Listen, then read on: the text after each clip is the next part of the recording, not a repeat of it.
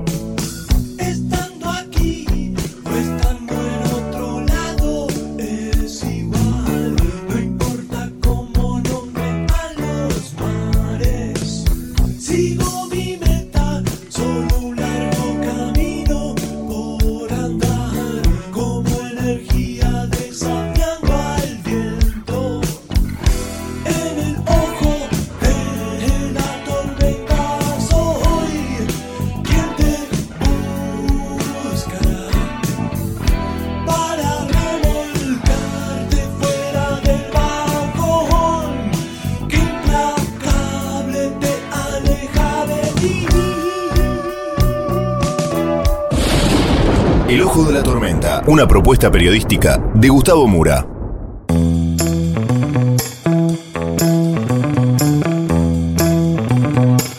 Bienvenidos al Ojo de la Tormenta, el episodio de hoy, Síndrome de Estocolmo.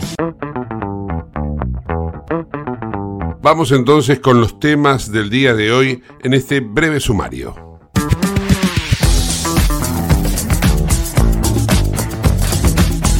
El presidente de la Nación, Javier Milei, calificó a los que hacen casero lazo que tienen síndrome de Estocolmo, que prefieren seguir sufriendo a enfrentarse a una nueva realidad. De esto vamos a hablar en el programa de hoy. También vamos a tener muchas repercusiones. Una de ellas tiene que ver con la rama del turismo. Vamos a hablar con la ex secretaria de Turismo de La Pampa, Adriana Romero, que considera que las medidas anunciadas por Javier Milei en el DNU son buenas para el turismo en la Argentina en términos generales. También vamos a recabar opiniones de expertos a nivel internacional y local. Tenemos declaraciones del vocero presidencial, todo esto y mucho más en el ojo de la tormenta.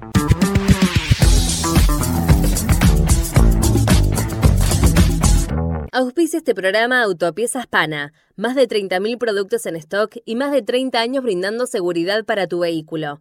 No te olvides de visitarlos en la web pana.com.ar o llamarlos al 42504220. Autopiezas Pana, tu socio estratégico. Dirección Avenida La Plata 1933, Quilmes Oeste.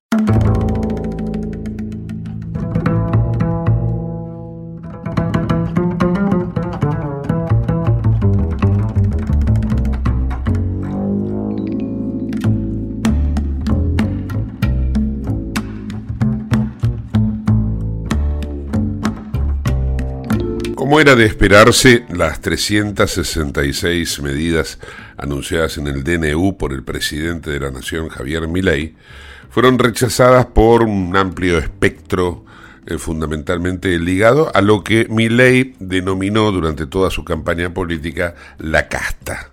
La casta hoy ha salido con los tapones de punta a rechazar todas las medidas anunciadas por Milei, pero particularmente aquellas en donde se pone un punto final a prebendas establecidas entre sindicalistas corruptos y eh, empresarios que también van de la, de la mano con ello, entre aquellos eh, políticos que eh, vieron una continuidad a lo largo de los tiempos en base al fraude electoral y así un montón de cuestiones que son denominados también privilegios y que se le pone tal vez un punto final. Uno de los temas que más está movilizando por estas horas tiene que ver con la modificación de las relaciones laborales. Claro, ello atenta contra la permanencia eterna de estos sindicalistas que en algunos casos llevan toda una vida. Y cuando digo toda una vida, no quiero que quede en, en una palabra hueca, vacía, sino en una realidad literal. Hay sindicalistas que a los 25 años llegaron a lo más alto de su gremio y que hoy con 75, 70 años siguen siendo los líderes, es decir, 50 años en el poder. Podemos enumerarlos a todos, pero la verdad, sinceramente, ¿para qué perder tiempo en ello? La cuestión es que esto ha movilizado a la CGT, a la CTA, a las organizaciones sindicales y de alguna manera también hay muchos que se ven afectados, no tal vez en ese lapso de tiempo, pero se ven afectados en su día a día, en los privilegios que han tenido y que no quieren obviamente dejar de, lado. Por ello es que se explica ese tenue cacerolazo del día de ayer. Y digo tenue porque si bien en algunos lugares se sintió muy fuerte, son en los bolsones donde el kirchnerismo, donde cierto peronismo eh, decadente no no permite este tipo de eh, modificaciones. Y bueno, en definitiva, esto es lo que mi ley ha llamado el síndrome de Estocolmo. Vamos a recorrer una serie de declaraciones y análisis en el programa de hoy, pero vamos a comenzar entonces por lo que mi ley llamó precisamente el síndrome de Estocolmo. Hizo declaraciones a Radio Rivadavia hoy y lo escuchamos. Les aviso, para, ¿y les que, viene, que viene más. ¿Viene más? Hay más, hay más, sí, hay más. ¿Qué más hay? Eh, pronto se van a enterar, digamos, ahora vamos a estar llamando a extraordinarias y, y vamos a mandar un proyecto de ley, digamos, que contiene aspectos también sobresalientes de lo que tiene que ver con el funcionamiento del Estado. Eh, Javier, hubo cacerolazos en algunas partes de la ciudad de Buenos Aires. ¿Qué reflexión tenés al respecto? ¿Te preocupa o no? Y puede ser que haya gente que sufre síndrome de Estocolmo. ¿Cómo sería eso? Y básicamente están abrazados y enamorados del modelo que los empobrece. Pero eso no es la mayoría de los argentinos.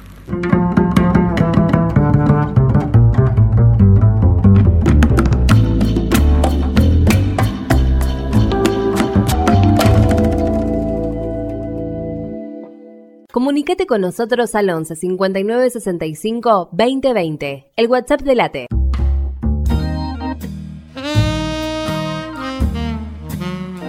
Las medidas adoptadas por el gobierno de Javier Milei ya están dando mucho que hablar. Vamos a ver ahora en el área, en una de las áreas específicas, que es turismo, con Adriana Romero, ex eh, secretaria de Turismo de La Pampa. Eh, bueno, eh, también es experta en cuestiones vinculadas a turismo, claro está. Y bueno, está eh, desde el exterior, muy gentilmente nos ha atendido, está en Canadá. Adriana, gracias por atendernos. ¿Cómo va? Muy bien, muchas gracias Gustavo por el llamado. Bueno, eh, ¿de qué manera impacta esto en la industria del turismo, el famoso DNU, y de qué manera puede llegar a verse afectado o favorecido? Bueno, el sector todavía está haciendo comentarios y viendo cómo van a absorber el cambio porque es un cambio muy grande, muy importante el propuesto, ¿no? Digamos, el ya establecido. Así que lo primero es el tema de las agencias de viajes, que se ha derogado la, la 18829, que es la, la ley que regula la actividad, por considerársela, según dicen los fundamentos, que no es propicia para eh, fomentar los negocios, para em, este, fomentar el emprendedurismo, que pone, digamos, demasiadas barreras para el ingreso a poder ser, eh, a poder trabajar en la, en- en la industria de los viajes, como se dice. Y también, eh, bueno, otros, eh, otras regulaciones, ¿no? Pero principalmente lo que más ha sorprendido e impactado es lo de las agencias de viajes. A ver, por ejemplo, ¿por qué?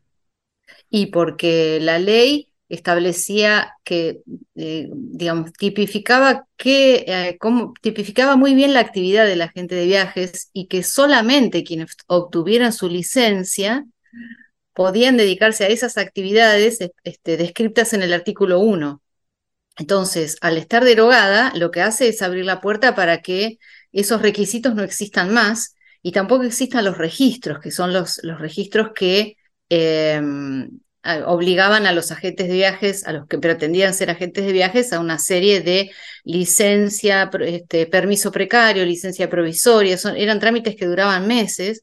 Y por otro lado existía otro registro, el registro de idóneos, que se, lo creó el Estado en el año 92, ya, ya existía, pero lo recrearon en la época de Menem, y eh, ese registro luego fue, este, fue delegado a la federación, a la gremial empresaria, de manera que los profesionales técnicos o licenciados que firmaban, digamos, que se hacían responsables técnicos de agencias de viajes, tenían que abrevar en ese registro y este, obtener la, matrícula, que en, realidad era una pseudo matrícula porque era algo eh, administrado por la gremial empresaria. De manera que esos dos registros ya no van a existir más. Eh, aquel que no está eh, así en la métier ¿no? de la cuestión, como, como es el caso del turismo, ¿no? pero que obviamente es consumidor, piensa, esto me va, como pasajero, ¿no? esto me va a beneficiar, va a bajar el precio de, del viaje, tanto interno como externo, esto va a terminar redundando en el, en el elector finalmente de mi ley que lo eligió para que haga este tipo de, de acciones. Bueno, justamente la Federación de Agencias de Viajes lo que ha salido a decir es que esto afecta también la seguridad del pasajero porque no va a existir ese, seguro para las agencias que tenían que, obtener obligatoriamente para proteger al pasajero. Pero en definitiva, ese seguro que estaba puesto para proteger al pasajero se traducía en multas que recaudaba el organismo de aplicación. Eh, así que no era que le solucionaban el problema de incumplimiento inmediatamente al pasajero. Eso por un lado. Y también va a haber, vamos a tener que tener un pasajero también más responsable, que, nos, que sepa que eh, no por buscar el mejor precio eh, puede acudir a cualquiera, sino que, bueno, tendrá que armar su viaje de, la mejor manera y con agencias de viajes confiables con agencias de viajes que tengan algún sello de calidad. También habrá que buscar otras cuestiones que eh, tengan que ver con defensa del consumidor y con lealtad comercial para, obviamente, seguir viendo que no haya, eh, como es que no, no exista competencia desleal, etcétera. E, este sector no es un sector tan sindicalizado como por ejemplo pueden ser otras ramas, ¿no? Pero digo, sindicalizado en el sentido de la manifestación violenta que se puede ejercer sobre la presión en la calle. Pero eh, uno hace lectura de, por ejemplo, cosas que dice la CGT eh, y lo aplica en, en este rubro. Entonces yo me pregunto, ¿Pueden desaparecer fuentes de trabajo como hoy ya está sosteniendo tanto la CGT, la CTA? No digo para este sector en particular, ellos hablan de los que se ven más afectados otros, otras ramas. Mira, otras ramas no te podría decir porque no, no es mi especialidad. No, no, pero de esta rama, digo. En el turismo, en la rama de las agencias de viajes, no creo que afecte porque al contrario, va a, mm, fomentar el emprendedurismo, va a permitir que pequeños prestadores puedan combinar servicios, que eso es lo, por ejemplo, te pongo el ejemplo de alguna provincia y del interior de las provincias, donde hay pequeños prestadores que necesariamente tienen que combinar servicios porque tienen que ir a buscar al pasajero en su transporte, le tienen que prever la comida, después alojar hacerles la bajada por el río. Bueno, eso, eh, si no tenías una agencia de viajes, alguien, a lo mejor eso sucedía, ¿no? Alguien de la competencia te denunciaba que estabas ejerciendo ilegalmente o que estaba, que era una oferta informal. Esos trabajadores, esos emprendedores, ahora no van a tener la vara tan alta en cuanto a los requisitos. seguramente se les va a seguir exigiendo, como siempre, un, seguro, ¿no? Para, sobre todo las actividades en la naturaleza pero también existen muchos círculos de calidad de agentes de viajes que se reúnen, operadores mayoristas, minoristas, que entre ellos establecen una, eh, una forma de seguro ¿no? para sus pasajeros. Al pensar en ese seguro, eh, yo eh, que también tengo cierta experiencia en cuestiones de lo que era turismo estudiantil. Recuerdo las famosas quiebras de las empresas de turismo estudiantil. Ahora puede empezar a caer como un castillo de naipes el turismo estudiantil. Pero es que ya ha habido caídas, igual aún existiendo una ley específica. Por eso cuando se sobreprotege algún sector, a veces como que se, hay efectos no deseados, porque se quiso sobreproteger al sector del turismo estudiantil y se pusieron registros y un montón de requisitos y por ahí el, el, todo desde Buenos Aires, centralizado y no federal. Entonces el, el agente de viajes del interior, tu, estudiantil, siempre estaba esperando que le llegara la habilitación y a veces tardaba meses en llegar la habilitación de turismo estudiantil que es especial. A la vez hay una cuota cero que va a un fideicomiso, que va a engrosar, que sea, hay una importante cantidad de dinero en ese fideicomiso que también es interesante saber qué se va a hacer, porque no se habló de derogar la ley de turismo estudiantil y hablábamos eh, de registros. Esa ley prevé un registro de coordinadores de turismo estudiantil. El, eh, eso es un tema muy sensible porque son adolescentes muy jóvenes que se van fuera de su casa en viaje de fin de, de año, de fin de, de, de, viaje de egresados, con un coordinador que a veces tiene la misma edad que ellos y que sí. quizás no tiene mucha experiencia por, por su juventud en cómo manejar grupos. Y ese registro ahora está como semi abandonado, porque si bien no está en los papeles, en la formalidad, pero no se está capacitando a los coordinadores de turismo estudiantil. Y eso también es una inseguridad para los padres, ¿no? Así como los padres también se tienen que asegurar lo de la cuota cero para poder este, saber que, para estar seguros de que esa agencia va, si hay una, un incumplimiento, el fideicomiso va a responder por eso. Para, cerrar con esta parte del DNU en lo que afecta a la cuestión de la actividad del turismo, ¿no? Entonces es una medida eh, beneficiosa, podríamos decir. ¿Esto es bueno? Habrá que ver cómo, cómo, se, cómo funciona. Eh, nosotros desde los pro, profesionalmente yo opino que como profesional en turismo opino que es bueno, que es bueno porque el registro ese donde a nosotros nos obligaban a pagarle una gremial empresaria para poder ser responsables técnicos de una agencia, nunca nos dio ningún servicio y sin embargo eso había, había que pagarlo. Eh, y, muchas, y muchos intentos de modificar la 18829 fracasaron por eso, porque no se querían tocar esas cajas. Eh, cre yo creo que sí, y lo veo también como persona que ha trabajado en el interior del país, eh, por estos que te decía, ¿no? De los eh, prestadores, eh, los emprendedores, los jóvenes que encuentran en el turismo una fuente de trabajo y muchas veces la ley, esta ley, la 1829, les hacía de de freno, o sea, les impedía, les claro. ponía tantos requisitos que eran imposibles de completar. Y además en Buenos Aires, si bien las provincias hacíamos de, de intermediarias, pero el, que, el, el, el, martillo lo bajaba siempre, se bajaba siempre en la capital federal. Así que creo que sí, que es una oportunidad para los emprendedores y que ojalá se arme un sistema donde esté contemplado el tema de la seguridad del pasajero y además hay otras herramientas legales como lealtad comercial y defensa del consumidor, que muchas veces cuando hay reclamos en turismo, o sea, terminan en defensa del consumidor que termina defendiendo por ahí más los intereses de los usuarios, de los turistas, que la misma ley de agencias de viajes. Quiero abordar eh, otro tema que está dentro de este área, ¿no? Pero que de alguna manera se torna como un poco más polémico, que es cómo afecta este DNU, este mega DNU, el tema de cielos abiertos y Aerolíneas Argentinas. ¿Cuál es la, la opinión que, que, bueno, que tenés sobre cómo se ve afectada ahora esta rama, ¿no? esta, esta actividad? Ojalá se pueda tener una aerolíneas argentinas más competitiva. Eh, yo te doy el ejemplo también de la provincia de La Pampa. Eh, durante cuatro años no tuvimos vuelos, no tuvimos frecuencias semanales. Siempre había un día que no teníamos frecuencia. Y eh, eso empezó justamente en los últimos cuatro años. Eh, antes teníamos eh, un vuelo diario de aerolíneas. Yo creo que es la frazada corta lo que nos estaba pasando con aerolíneas, que no alcanzaba la flota de aviones para cubrir y tampoco para ser de aerolínea de fomento, porque en realidad los aviones a Santa Rosa, por ejemplo, salían siempre, siempre estaba con más de 80% de ocupación, que quiere decir que no era por una cuestión comercial que los vuelos no se hacían.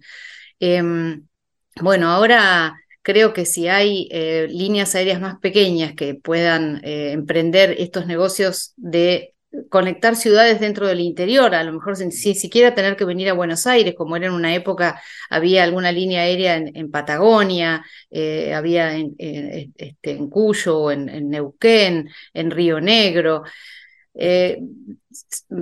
tratar de que sean este, empresas privadas porque también han habido muchas líneas aéreas de provincias que eh, quedaron en el camino, eh, ¿no? Como te estaba mencionando, eh, Transportes Aéreos Neuquén, eh, ¿te acordás de SAPS, eh, SAPSE? Sí, había una entrerriana también. Sí, sí, sí, una entrerriana, eh, Sol, estaba Sol, no sé si.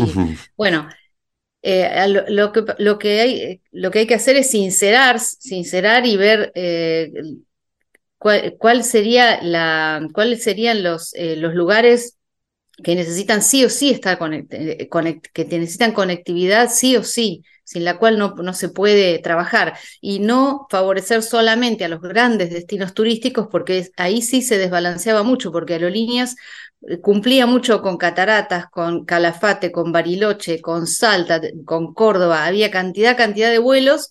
Y, y nosotros, eh, Santa Rosa La Pampa, había un día que no teníamos vuelo y, y nos pasamos cuatro años reclamando que nos lo devolvieran y no, lo, y no fue posible. Y creo que alguna otra capital de provincia también tenía. Entonces, por eso yo, sin eh, meterme muy técnicamente en la cuestión de cielos abiertos, sí digo que lo de aerolíneas era insuficiente.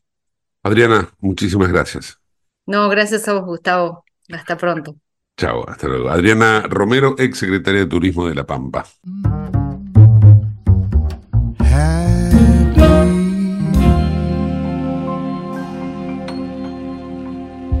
En Lubestop Banfield te revisamos el auto y le hacemos el cambio de aceite y filtros en media hora. Lubestop Banfield es un lubricentro integral donde también podés cambiar las pastillas de freno de tu vehículo. Lubestop está en el SINA 471 Banfield. Y si no podés traer el auto, te hacemos el service a domicilio. Instagram y Facebook Lubestop Banfield. Ahora vamos a hacer una breve pausa y continuamos con el ojo de la tormenta. No te vayas. En el ojo de la tormenta yace un niño asustado. ¿Tenés Galicia? Tenés que saber algo. ¿Tenés alguna duda? Tenés alguien que te escucha y te da atención 24/7. ¿Tenés ganas de hacer algo? Tenés muchos beneficios en lo que más te gusta. Tenés ganas de no hacer nada. Tenés una app para hacer todo desde el celular sin moverte del sillón de tu casa. Tenés todo para vivir un día a día mejor. Tenés Galicia. Tenés Galicia.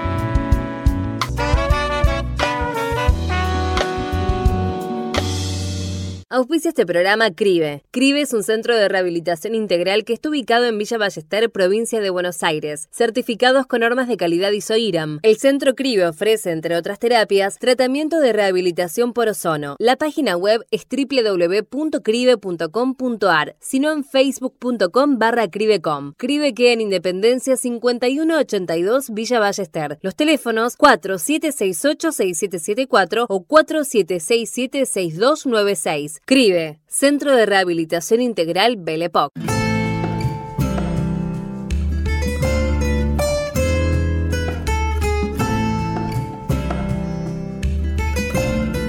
El DNU, anunciado ayer por Javier Milei, no solamente ha quedado eh, comprendido en el territorio de la Argentina, sino que ha traspasado las fronteras. Desde Chile han requerido información, para lo cual convocaron a un mendocino radicado en el país trasandino. Es Pablo Lacoste. Él es profesor universitario en la Universidad de Chile y desde allí ha hecho y ha trazado una perspectiva de lo que las leyes, por llamarlo de algún modo, peronistas y el kirchnerismo le han causado, el daño que le han impactado a nuestro país a lo largo de los años. Vamos a escuchar las preguntas que hacen los colegas, en este caso del medio Bio Bio, a Pablo Lacoste, que yo les anticipo son sumamente interesantes. Las preguntas, pero mucho más las respuestas. Escuchamos. Bueno, esto es lo que mi ley viene predicando hace dos años, lo dijo con toda honestidad y el pueblo argentino votó exactamente esto por inmensa mayoría. Vamos a ver si ahora cómo se hace la implementación, pero mi ley ha sido absolutamente coherente, dijo lo que, lo que iba a hacer y la mayoría del pueblo entendió que el modelo kirchnerista fracasó, lo hundió a la Argentina en la pobreza, en la miseria y que quieren probar por otro por otro camino ahora. Eh, si, si, hubiese que priorizar, em, ¿dónde se priorizaría? Porque entendemos que de todas maneras eh, aquí hay una figura que no es con la que no estamos familiarizados en Chile, que este decreto de necesidad y urgencia. Generalmente cuando hablamos de decreto hablamos de algo que es privativo del Ejecutivo en nuestro país, pero entendemos en este caso que el decreto de necesidad y urgencia que contempla estas 366 medidas tiene que pasar por el Congreso Nacional, ¿no? Mire, e, esto eh, es una facultad que le da la Constitución Nacional del 94 al presidente de la República. Eh, ahora esto pasa al Congreso, primero lo va a tratar una comisión bicameral de ocho diputados y ocho senadores que va a emitir dictamen y luego eso va a ser tratado en el Senado y en diputados. Si alguna de las dos cámaras no lo aprueba, automáticamente queda sancionado. Y desde el 94 hasta acá ha habido muchísimos DNO y todos fueron eh, legitimados en el Congreso. Por lo tanto, debería ocurrir lo propio. Y le preguntaba por las prioridades, de hecho, a propósito de eh, la posibilidad de, bueno, acá también hablamos mucho de la necesidad de acuerdo, pero en el contexto de la política argentina, ah, si hubiese que priorizar en torno a alguna de estas 366 medidas, ¿dónde ve usted esos consensos, Pablo? Mire, hay muchas medidas que van a tener consenso muy amplio y hay algunas otras que van a ser eh, muy polémicas. Por ejemplo, la, permitir que los clubes de fútbol se conviertan en sociedades anónimas es algo innecesario, que no tiene ninguna prioridad, eso no tiene ninguna urgencia y no se sabe por qué mi ley lo metió dentro de este DNU. Y lo mismo eh, puede pasar con la empresa IPF, que es la empresa de petróleo, eh, una empresa simbólica, equivalente a Codelco en Chile. Así que esa es posible que genere mucha discusión. Pero hay otras medidas que tienen un amplio consenso social, por ejemplo, derogar esta ley de alquileres que destruyó el mercado, entonces nadie puede arrendar, eh, es una situación de una precariedad tremenda lo que ha ocurrido, y eh, muchos bolsones de regulaciones que han servido para la corrupción. Por ejemplo, si usted quiere importar, no puede importar nada si un funcionario público no le da el permiso y para eso usted tiene que pagar entre el 15 y el 30% del valor de la, de la importación. Entonces se van a derogar muchas normas regulatorias que contribuyeron al clima de corrupción en la Argentina, ¿verdad? Mm. Usted decía, claro, que tiene que pasar por, el Congreso, ¿no? Por esta eh, bicameral primero y después el Senado y los diputados, pero esto debiera ser rápido. Le pregunto también por la urgencia que se ha indicado hace varios meses allá en Argentina. Sí, bueno, el Congreso va a tener un plazo para expedirse, va a ser dentro del periodo extraordinario de sesiones que está convocado durante este verano y eh, ahí veremos qué es lo que qué es lo que ocurre. Mi ley se está jugando el todo por el todo y en caso de que el peronismo y los Kirchner eh, logren eh, rechazar esto, eh, yo no descartaría que mi ley convoque otra vez al pueblo a través de un plebiscito. Como hizo Raúl Alfonsín en 1984, cuando el peronismo en el Senado le bloqueó el Tratado de Paz con Chile, entonces Raúl convocó al pueblo y el pueblo con el 84% de los votos eh, confirmó eh, el tratado con Chile y se logró firmar el, Tratado de Paz y Amistad, ¿no? Que ha regulado las relaciones bilaterales hasta hoy, así que eso también podría ocurrir. Pablo, ¿qué es la ley de abastecimiento? que figura dentro de los primeros anuncios del, eh, del presidente Milei el día de ayer? Eso es una norma que obliga a las empresas argentinas a subordinar sus eh, capacidades de exportación a los intereses del mercado interno. Entonces, eh, como el, el- mercado interno hay muchas regulaciones, hay precios máximos, el kirchnerismo eh, bloqueó muchas exportaciones de carne, de gas y de otros alimentos eh, para garantizar que hubiera eh, muchos productos a precios por debajo del precio de mercado disponible en el, en- eh, dentro del país. Esas fueron las medidas que fueron imponiendo los Kirchner en los últimos 20 años para ir ganando elecciones, pero eso obviamente impidió la inversión, eh, impidió, restringió la capacidad productiva y eso es lo que mi ley ahora quiere promover, que se siembre más eh, trigo, eh, se produzca más carne, se produzca más alimentos, que son productos argentinos muy cotizados en el mercado mundial, pero Argentina perdió su capacidad de exportar por este tipo de normas. O por ejemplo el gas a Chile, o sea, y le cortaron el gas a Chile, invirtió 5 mil millones de dólares en construir los gasoductos y vinieron los Kirchner y dijeron, no, listo, yo el, el gas lo necesito para venderlo muy barato en Buenos Aires y ganar las elecciones, entonces les prohíbo exportar gas. Y Chile se quedó sin gas después de haber hecho una inversión multimillonaria confiando en la en, los- en el gobierno argentino, ¿no? ¿Se podrían venir más, más medidas? Sí, porque eh, los DNU no pueden ser de cualquier tema. Hay algunos temas que no pueden ser, por ejemplo, en temas de impuestos o en temas de leyes electorales. Entonces, tiene que venir ahora un paquete de leyes, por ejemplo, para derogar las pasos, las primarias eh, simultáneas y obligatorias, para que haya una, un- una sola boleta como en Chile, porque en Argentina el peronismo estableció el sistema que cada partido pone sus boletas para hacer fraude en las elecciones. Entonces, ¿qué hacen los militantes? De- hacen desaparecer las boletas de los otros partidos del cuarto oscuro y cuando va el votante únicamente están las boletas de los peronistas. Entonces no no puede eh, así le roban votos a la oposición. Entonces Milei quiere establecer la boleta única igual que en Chile que uno marque con una cruz el candidato que prefiere para que no puedan hacer trampa los peronistas. Esto es algo que el peronismo se va a resistir. No lo puede hacer por decreto de necesidad de urgencia, tiene que ser por la ley tratada en el Parlamento, así que eso va a quedar pendiente y los temas de impositivo, o sea, quiere cambiar el sistema impositivo, eh, pero eso también tiene que ser por ley del Parlamento, no puede ser por de nuevo. Pablo, usted mencionaba IPF como una de las eh, empresas públicas, digamos, eh, ¿no? que probablemente p- podrían salvar la discusión, que hay una cierta tradición ahí. Pero hay eh, la medida en general aplica a la derogación de la normativa que impide la privatización de las empresas públicas, vale decir, abriría la puerta para la privatización de, de otras empresas públicas distintas de IPF. Eh, ¿cuál- ¿Cuáles serían estas empresas públicas? Bueno, Argentina tiene muchísimas empresas públicas porque han servido a los políticos para colocar ahí a los militantes rentados. Por ejemplo, Aerolíneas Argentina, que es el monumento a la corrupción, tiene 147 empleados por avión. Y le Por cuesta, avión. claro, por cada avión tiene 147 empleados. Eh, porque es lugar para los militantes de la campo, de la juventud del Partido Peronista. ¿no? Entonces, eh, esa empresa eh, es absolutamente inviable. No, no tiene, o sea, vive porque el Estado tiene que subsidiarla todos los años con 500 millones de dólares.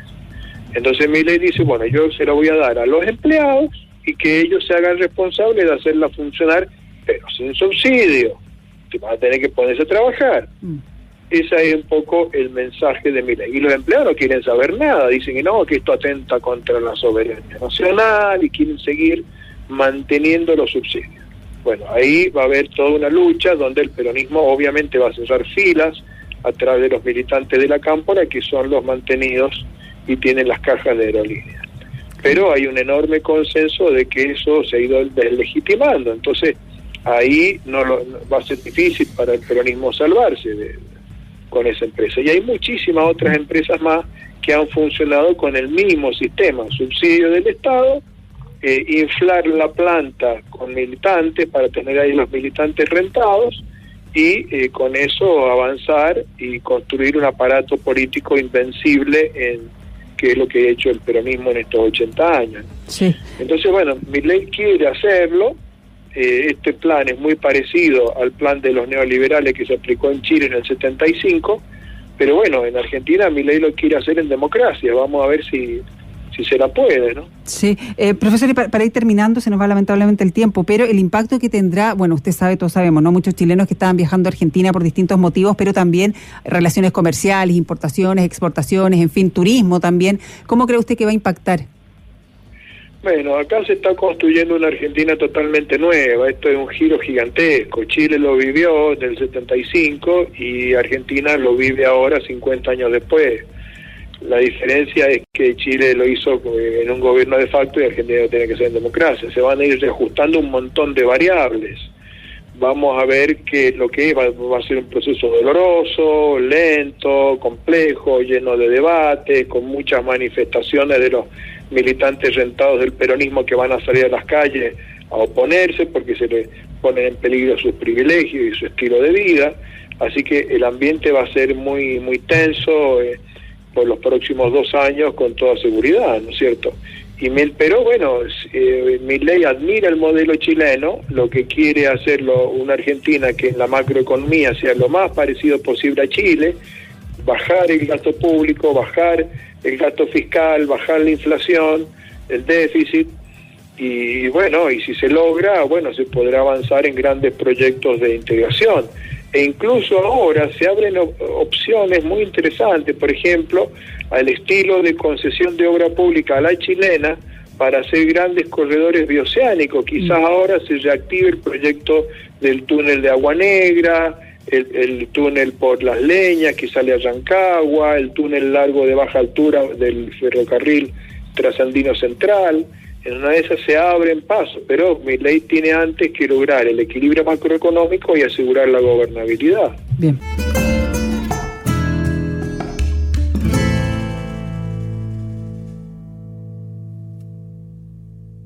Te invitamos a conocer La Pampa, porque creemos en una nueva forma de viajar a un ambiente ideal para estos tiempos. Aire puro, bosques y fauna nativa, gastronomía gourmet, vinos patagónicos, pueblos con historias emocionantes. En La Pampa, seguro te relajás, seguro te emocionás, seguro disfrutás. Viaja seguro, viaja a La Pampa, portal de la Patagonia.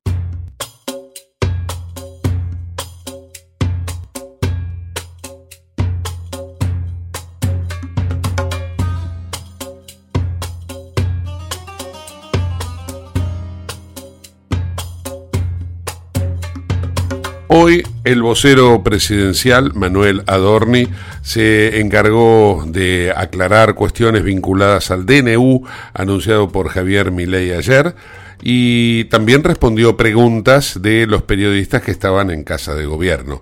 Vamos a escuchar en primer término a Adorni eh, hablando del DNU. En otro orden de cosas, ayer se firmó el DNU, el DNU eh, que, eh, bueno, llamado para las bases de la reconstrucción de la economía argentina. Desde ya que en, estas conferencias, el propio presidente Milei, los ministros y todos los que pertenecemos a este gobierno, entendemos que el problema de la Argentina radica en 100 años, nosotros lo, lo- lo resumimos en, en- en 100 años de decadencia, y por supuesto que dentro de esa decadencia había cuestiones más urgentes para, para atacar, como era el tema del déficit fiscal, que creemos que es el principal o uno de los principales problemas que motiva todo el resto de los desastres económicos que han devenido en la Argentina en la, en la, en la historia económica reciente y no tanto. De allí el paquete de medidas urgentes que se aplicaron eh, hace unos días, que mencioné yo acá, que anuncié yo acá y que anunció también el ministro Caputo, quien ha dado eh, vastas explicaciones del, detalle de esas medidas. Y eh, además entendemos que Argentina está envuelta en una maraña de regulaciones y de trabas en leyes, en normativas, en regulaciones que el, eh, o, le pusieron freno hace mucho tiempo a la Argentina en materia de desarrollo, de crecimiento y de futuro. Y el DNU tiene, la, tiene el objeto, el objetivo de efectivamente empezar a desarmar esas, eh, esa maraña de cuestiones que le ha hecho tanto daño a la, a la, Argentina y que nos ha hecho, por supuesto, daño, daño a todos. Argentina es un país que hace muchísimos años que no crece, eh, hace una década al menos que no crece, hace una década que no genera empleo, eh, tenemos un 15% menos de PBI per cápita, de riqueza per cápita que hace eh, que el 2011. es, está muy a la vista que Argentina está detenida en este, en este no crecimiento que en definitiva significa cada vez más pobreza y cada vez más subdesarrollo. Eh, por supuesto que entendemos que la política no puede, no puede digitar nuestras vidas. Eh, un político no puede decidir por nosotros qué hacer, qué no hacer, qué comprar, qué no comprar, en qué invertir o en qué no invertir. Y esta es nuestra filosofía, terminar con las decisiones que deben ser nuestras, que hoy están o hasta hoy estaban en manos, en manos del Estado. Em, solo a título de, ejemplo, por supuesto que ayer se conoció las 30 medidas anunciadas en, el, en, el, en la cadena nacional del presidente Milei, luego ustedes a través del DNU, conocieron el resto, entendemos que es un DNU que tiene un montón de puntos y que reviste cierto grado de complejidad, simplemente en, línea con destrabar esta maraña que nos complica la vida a todos, quería destacar algunas. Eh, lo cierto es que, por ejemplo, la ley de alquileres, que con mucho énfasis en su momento se, promulgó, lo cierto es que despedazó el mercado de alquileres en la República Argentina, es de conocimiento público, no tengo que, eh, no tengo que ahondar en demasiado detalle, pero todos sabemos que la oferta de inmuebles para alquilar se restringió al menos en un 40%, en la ciudad de Buenos Aires prácticamente no había, no había departamentos de uno y dos ambientes en la oferta de alquileres y lo cierto es que eh, cada vez no solo había menos ofertas, sino que el que demanda, el que necesitaba alquilar una propiedad, cada vez le era más, más complejo. Eh, otro de los, tal vez de los puntos es la ley de abastecimiento y la ley de góndolas, ¿no? Esto de andar creyendo que uno va al supermercado y que el Estado te tiene que marcar determinadas cuestiones para ver si vos eh, no tenés la lucidez suficiente para, para, para saber qué es lo que vas a buscar. Bueno, la verdad es que eso no puede pasar más en la Argentina. Las decisiones tienen que ser de los individuos y en plena, en plena libertad. Em, por supuesto que puedo seguir enumerando un, montón de ejemplos, eh, pero queremos terminar, y creo que es el espíritu, repito, de este DNU, terminar con eh, esta idea de que debe haber del otro lado un político indicándonos qué es lo que debemos hacer y qué es lo que eh, no debemos hacer. lo cierto es que no queremos que la gente dependa de un político. Queremos que cada uno de nosotros debemos, nuestras decisiones tienen que ser propias y no digitadas por el burócrata de turno. En línea con esta filosofía es que estuvo eh, diseñado el DNI y el resto de la política que se implemente en, lo, en, el, en el gobierno del presidente Milei, porque es la, es decisión del presidente que todos seamos cada vez más libres. Bueno, sin más nada para agregar, eh, por supuesto que eh, quedo abierto a las preguntas que puedan, que puedan hacer. Como ustedes escucharon recién, se prestó a responder preguntas de los periodistas. Vamos a seleccionar una de ellas y también a escoger su respuesta, ¿no? Para compartirla. Ahí va. ¿Qué tal, Manuel? Los saluda Juan Pablo Peralta, acá FM Concierto. Eh, ¿Qué análisis hicieron quizás en la reunión de gabinete con respecto a los temores que generó el DNU de ayer, las movilizaciones que hubo, etcétera, eh, por temor a perder el trabajo, el tema de privatizaciones y demás?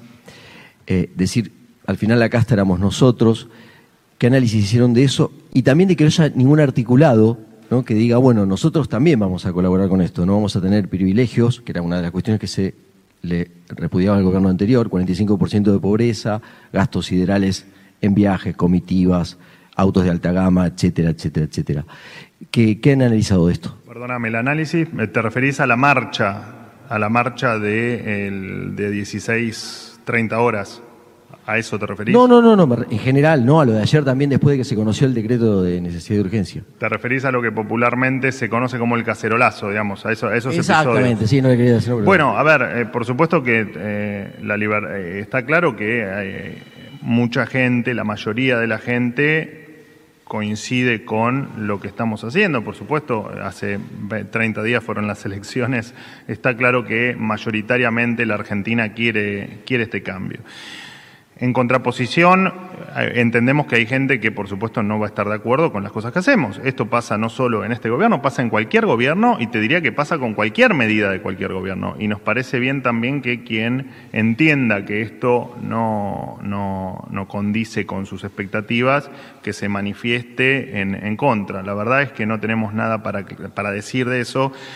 Por supuesto que un DNU que eh, a ustedes mismos les ha llevado horas leer y un DNU que además hace referencia a un montón de leyes, lo que complica mucho más su, su lectura, su entendimiento y su análisis, que eh, un minuto después de, terminar la cadena nacional haya habido este tipo de, sí, vos lo denominaste manifestación, para mí fue simplemente una expresión de, de desacuerdo que, repito, nos parece que está muy bien que, que ocurra, eh, pero bueno, es eh, la verdad es que entendemos que no, no, no, por ahí no estaban muy al tanto de lo que significaba el DNI, porque lo cierto es que y recaigo un poco en lo que les venía diciendo, es un DNI del, casi te diría, de libertades eh, individuales, ¿no? Que, que atañe a, a- a- un estilo de vida que, que creemos que los argentinos merecemos, ¿no? Que es de, de mayor libertad. Así que A tu pregunta, eh, lo que tengo para responder es que está bien que haya gente en desacuerdo y que se exprese como, como mejor lo quiera, pero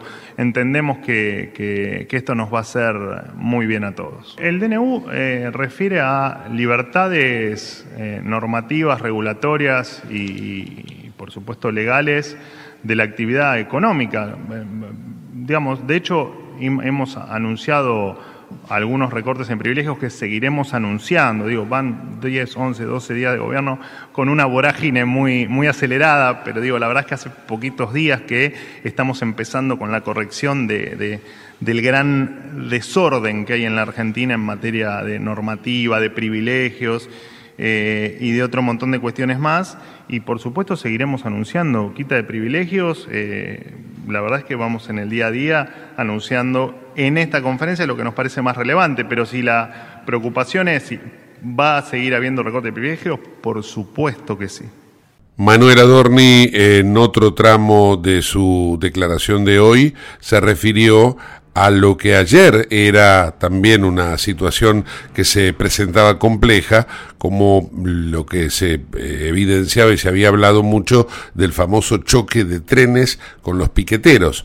Esto dijo Adorni sobre el tema piquetes. Quiero, queremos rescatar la implementación del protocolo, de la aplicación del protocolo de orden público llevado adelante por el Ministerio de Seguridad eh, en, varias de sus aristas, en términos de los mecanismos de denuncia que hemos implementado, la línea 134 y todo el esquema de comunicación en virtud de que aquellos beneficiarios de planes comprendan que el intermediario ya no tiene más el poder para quitarles eh, su beneficio social. También, por supuesto, destacar la colaboración del Ministerio de Capital Humano en este, en este protocolo. Los resultados estuvieron a la vista, no hay mucho más para aclarar con respecto a ello. Sí, por supuesto, no fue un éxito solo en la Ciudad de Buenos Aires o en la, en la 9 de julio y en, el correspondiente Metrobús. También, solo para citar algunos ejemplos, se evitó el corte en el puente Neuquén-Chipoletti, eh, no hubo cortes en el, en el puente Purredón y todo se llevó adelante con la mayor de la, las mayores de las tranquilidades. Agradecemos principalmente a todos aquellos que creyeron en nosotros, a todos aquellos beneficiarios de planes sociales, que optaron por creernos a nosotros y no creer en las extorsiones recibidas eh, ni en las indicaciones que les daban sus punteros o aquellos que ofician de intermediarios en estos planes sociales. Eh, lo cierto es que en, este éxito uno lo, notó en varios aspectos, eh, en términos de las denuncias por extorsión, en esta línea que habíamos puesto, que pusimos a disposición para que la gente pueda denunciar las amenazas o extorsiones. Eh, lo cierto es que recibimos más de 11.000 denuncias sobre, eh, bueno, y cuando uno compara estas denuncias con la cantidad de personas que participaron de esta marcha, lo cierto es que estimamos que quienes participaron estuvieron en torno a las 3.000 personas, así que estamos muy contentos de haber recibido una cantidad tan importante de denuncias que más que triplicó el número de participantes, de los propios participantes en la marcha. Lo dijimos en más de una oportunidad, lo aclaró la ministra Bullrich, lo aclaró la ministra de Capital Humano y lo he aclarado yo en innumerables oportunidades desde que eh, participo en esta conferencia. Va a haber consecuencias, va a haber consecuencias. Eh, por supuesto que estamos en el proceso de identificación de quienes incumplieron la ley y se procederá a sobre ellos hacer recaer el peso de la ley y en caso de que sean beneficiarios de planes sociales a quitárselos tal como se ha prometido. Además, el ayer el, el operativo tuvo un costo por supuesto, importante, y este costo, cuando se termine de cuantificar en las próximas horas, va a ser, se le va a pasar la factura a cada una de las organizaciones que participaron, quienes se deberán hacer cargo del costo que a todos los argentinos nos salió ayer efectivamente lograr que el, que el país esté en paz y con las vías de circulación liberadas para que todos podamos eh, transitar libremente y en paz. Pareciera ser que estamos hablando de un gobierno que lleva tal vez meses o años en la gestión y hay que recordar que están desde el 10 de diciembre. Apenas todavía no llegan a 12 días.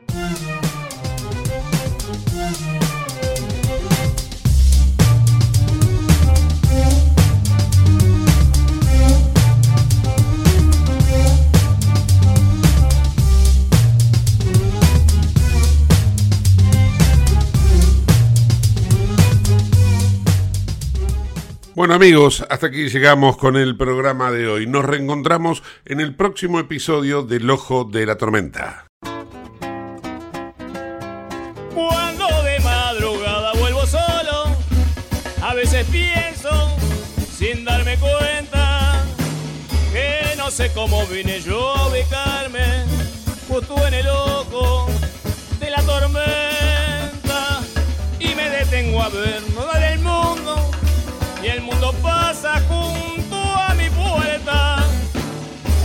La llave gira ahí por la cerradora, la noche oscura, con mi